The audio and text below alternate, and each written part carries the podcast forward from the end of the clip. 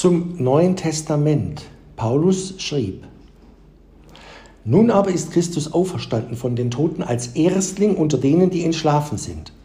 1. Korinther 15, Vers 20. Oder 1. Thessalonicher 4, 13 folgende. Wir wollen auch nicht, euch nicht im Ungewissen lassen über die, die entschlafen sind. Denn wir, denn wenn wir glauben, dass Jesus gestorben und auferstanden ist, so wird Gott in dieser Weise auch die Entschlafenen durch Jesus mit ihm zusammenführen, also Aorist, unmittelbar sofort. Das ist ein Wort des Herrn. Wir, die wir leben, das sind also die, die noch nicht gestorben sind, werden den Entschlafenen keineswegs zuvorkommen. Er selbst, der Herr, wird beim Schall der Posaune vom Himmel kommen und die Toten, die Christus angehören, werden zuerst auferstehen. Dann wir Lebenden, die übrig gebliebenen. Wir werden zugleich mit ihm in den Wolken zur Begegnung mit dem Herrn in die Luft entrückt werden. Und so werden wir beim Herrn sein für immer. Wenn Paulus hier von einem langen Todesschlaf der Verstorbenen spräche, würde er sich selbst, aber auch Jesus widersprechen. Er selber war gewiss, dass er nach dem Sterben sofort beim Herrn sein wird. 2. Korinther Kapitel 5. Und dass ihn nichts, weder Tod noch Leben von Christus scheiden kann. Römer 8, 38. Die Gemeinschaft mit Jesus wird also durch das Sterben nicht unterbrochen. Der Apostel gebraucht für Verstorbene das Wort Entschlafene. Besser wäre das Wort nur mit Schlafende wiederzugeben. Damit will er betonen, dass die Verstorbenen nicht tot sind. Sie schlafen. Und im Schlaf ist bei ihnen die Zeit nicht mehr bewusst. Denken wir an Jesu Wort über die verstorbene Tochter des Jairus. Er sagte da, sie schläft. Markus Kapitel 5, 38. Weiter spricht Paulus von einer Reihenfolge der Auferstehung. Ich sehe hier keine zeitliche Abfolge, sondern eine geistliche Reihenfolge. Erstens, zuerst Christus, dann zweitens die, die ihm angehörten und verstorben sind, dann drittens wir, die wir noch leben. Paulus sagt, Gott führt gläubig Verstorbene und gläubig Lebende mit Jesus zusammen. In seine Arme. Und keiner kommt dem anderen zuvor.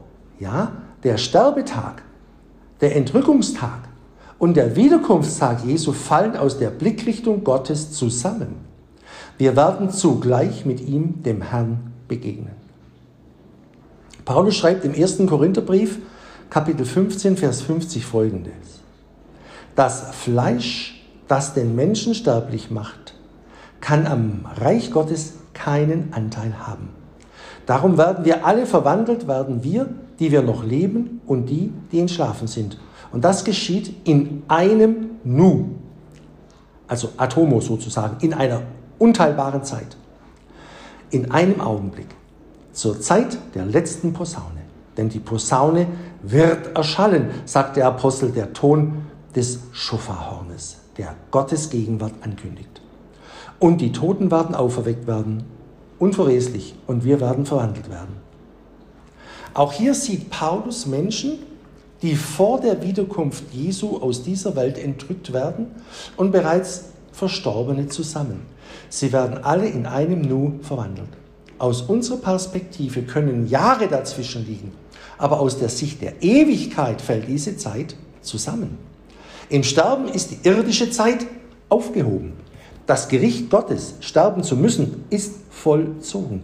Bei Gott ist schon Gegenwart, was geschichtlich noch aussteht. Es ist also nichts mit Ruhe sanft. Und Posaunen rufen auch nicht Tote aus den Gräbern.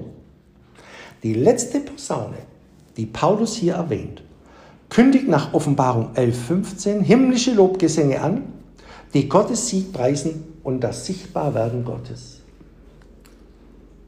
Kreuz und Auferstehung Jesu bewirken eine entscheidende Wende. Die alttestamentliche Gemeinde wurde aus dem Totenreich ins Himmelreich versetzt. Offenbarung 1.18, Christus spricht, ich war tot und siehe, ich bin lebendig von Ewigkeit zu Ewigkeit und habe die Schlüssel des Todes und der Hölle. der alttestamentlichen Gemeinde schloss der Herr das Totenreich auf. Der Cherub steht nicht mehr davor. 1. Mose 3, Vers 24. Und der neutestamentlichen Gemeinde verschloss er das Reich des Todes. Wer mein Wort hört und glaubt, dem, der mich gesandt hat, der hat das ewige Leben und kommt nicht in das Gericht, sondern er ist vom Tode zum Leben hinübergegangen, sagt Jesus in Johannes Kapitel 5, Vers 24. Über sie hat der Tod keine Macht mehr. Amen, Amen. Ich sage euch, wer mein Wort festhält, der wird den Tod nicht sehen in Ewigkeit.